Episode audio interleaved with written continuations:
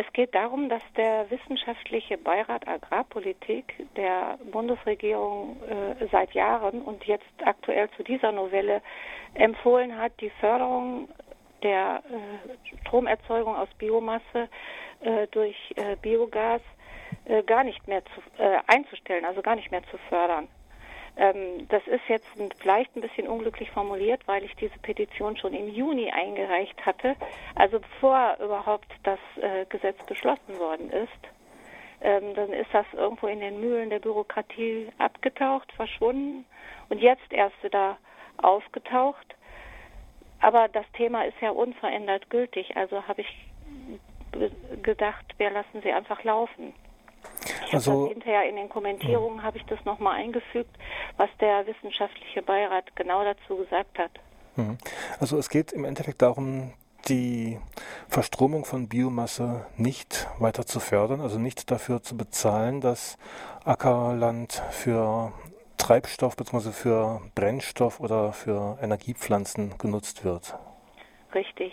Also es hat sich inzwischen, ähm, und das ist wissenschaftlich eben eindeutig äh, bewiesen, äh, gezeigt, dass diese ganze Technologie aus Klimaschutzgründen völlig ineffizient ist.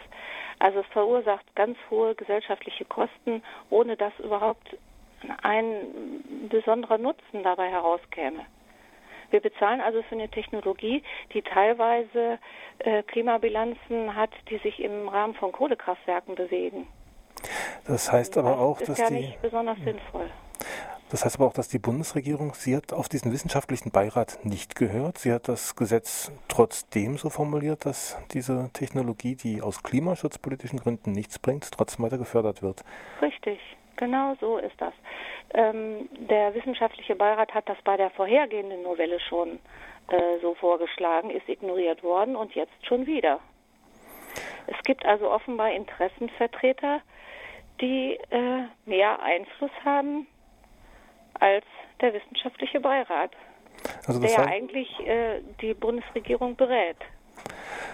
Das heißt also, mit Biomasse kann man zwar das Klima nicht schützen, aber man kann jede Menge Geld machen. Richtig. Und zwar äh, Geld, das ja alle Stromkunden bezahlen über die EEG-Umlage in ihrem Strompreis. Die Petition soll sich jetzt dagegen richten, ist noch nicht sehr bekannt geworden. Also ich sehe, es gibt bisher 194 Mitzeichner.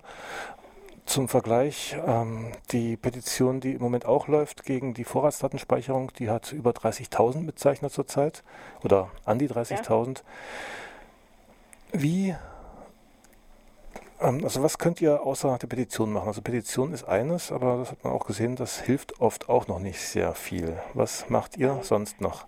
Wir haben äh, schon ganz viel gemacht im Vorfeld der äh, Petition und im Vorfeld der Gesetzesänderung. Wir haben äh, Briefe geschrieben, wir haben Gespräche geführt mit den Ministerien. Wir haben wirklich alles getan, was man als Bürger tun kann. Wir sind ja keine feste Organisation, wir haben auch kein Büro in Berlin, wir können auch nicht äh, Leute da zum Essen einladen und denen erklären, was wir möchten.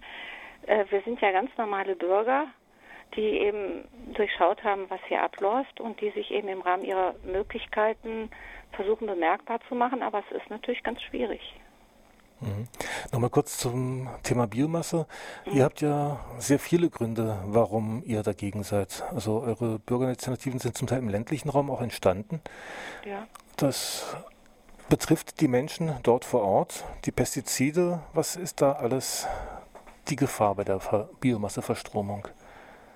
Ja, also das ist, also wahrscheinlich reicht die Sendezeit da nicht aus, aber wenn ich das jetzt mal versuche so zusammenzufassen, ähm, ist das Hauptproblem, dass eben ähm, allein durch die Tatsache, dass es keine erneuerbaren Energien sind, also nichts, was sich aus sich selbst heraus erneuert. Es muss ja jedes Jahr wieder angepflanzt werden. Das fängt damit an, die äh, Treibhausgasemissionen durch die Bodenbearbeitung, Lachgas 300 mal schlimmer als CO2 wird freigesetzt. Dann ähm, der Treibstoff, den die schweren Maschinen benötigen.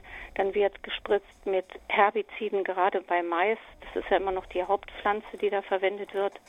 Ähm, wird ganz viel gespritzt, weil eben sonst der Mais wächst ja so spät, so viel Unkraut dazwischen wachsen würde, wenn man es ließe.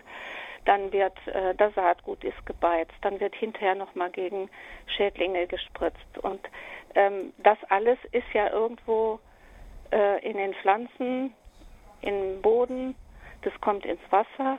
Wir haben es hinterher mit in den Gärresten, die ja auch wieder praktisch als Dünger auf die landwirtschaftlichen Flächen ausgebracht werden. Ähm, wir haben in den Anlagen wird relativ viel Gülle auch verarbeitet. Auch alles, was in Gülle ist, haben wir dann hinterher in diesem Cocktail drin, also Antibiotika-Rückstände oder was auch immer. Ähm, es ist also alles ähm, ziemlich komplex. Die Ackerflächen sind ja auch irgendwo begrenzt. Und äh, wenn dann oft argumentiert wird, ja, wir haben ja hier noch Platz, aber wir haben dann irgendwo anders auf der Welt keinen Platz. Wir brauchen eigentlich die Flächen, um Nahrungsmittel anzubauen, wenn man das mal etwas weiträumiger betrachtet. Und ähm, es ist also auch schon ein ethisch ein ziemliches Problem für viele Leute, wenn wir Nahrungsmittel verstromen. Gut, das ist ein ethisches Problem, das ist ein ähm, gesundheitliches Problem, wie wir gehört haben. Eine Sache noch zum Schluss. Das Wort Biogasanlage werden Sie auf dieser Seite eher selten finden, lese ich hier. Wie bezeichnet ihr denn diese Anlagen? Es sind eigentlich Methangasanlagen. In den Anlagen wird Methangas erzeugt. Man kann sie also einfach so nennen. Wenn man jetzt noch darauf abstellen will, ähm, aus welchem Rohstoff, dann kann man sagen Agrarmethananlagen oder irgend solche Begrifflichkeiten noch anhängen oder sagen Methangasanlagen aus einjährigen Ackerfrüchten.